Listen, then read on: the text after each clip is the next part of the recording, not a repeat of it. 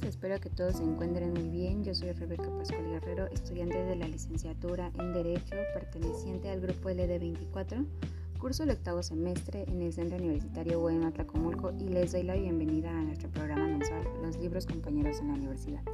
Les agradezco mucho por el tiempo que le dedican a escuchar estas emisiones y en esta ocasión les traigo una obra muy buena que lleva por título El libro de las pruebas. El autor de este libro es John Bell, que nació el 8 de diciembre de 1945 en Westbourne, Irlanda. Eh, es mejor conocido como el maestro de la novela negra. Está considerado como uno de los grandes de la literatura contemporánea y muchos lo definen como el heredero natural de Vladimir Nabokov. Su prosa se abre a deslumbrantes espacios líricos a través de referencias culturales donde se revitalizan los mitos clásicos y la belleza va de la mano de la ironía. Eh, trabaja el texto frase a frase cuidándolas hasta el extremo.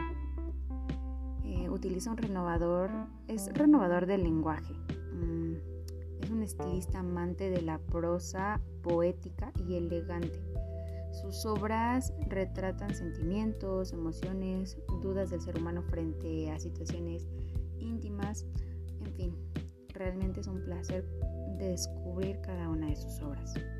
Sin más, comencemos con el análisis de este libro, que sin duda logrará sorprender a más de uno.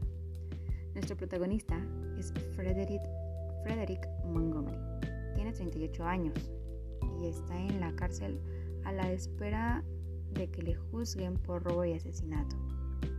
Eh, aquí podemos decir que este libro de las pruebas, pues, eh, no prueba nada, pero comienza con una confesión dirigida al juez. Nuestro personaje principal, lejos de querer eh, conseguir una condena mínima o salir absuelto, pues no pretende ni siquiera conseguir una sentencia más leve, sino indagar en las causas del crimen y desvelar el opaco enigma que Freddy, su hijo, es incluso para sí mismo nos remontamos un poquito hacia atrás porque nos cuenta un poco acerca de su historia, el cómo forma su familia y conoce a su esposa. Aquí sabemos que venden unos cuadros debido a que no tenían dinero, lo cual esto le causa mucho coraje eh, porque estaba un poco obsesionado con una de las obras y comienza a, a ver la manera de cómo puede recuperarlas.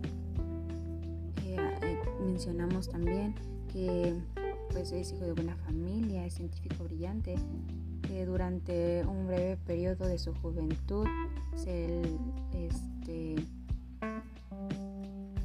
ha pasado años a la deriva, eh, errando por islas del, del Mediterráneo, que pues no son nada turísticas, no son nada paradisiacas, visita varios de Mala Muerte y pues tiene una bohemia mucho más cercana a la degradación que pues del arte.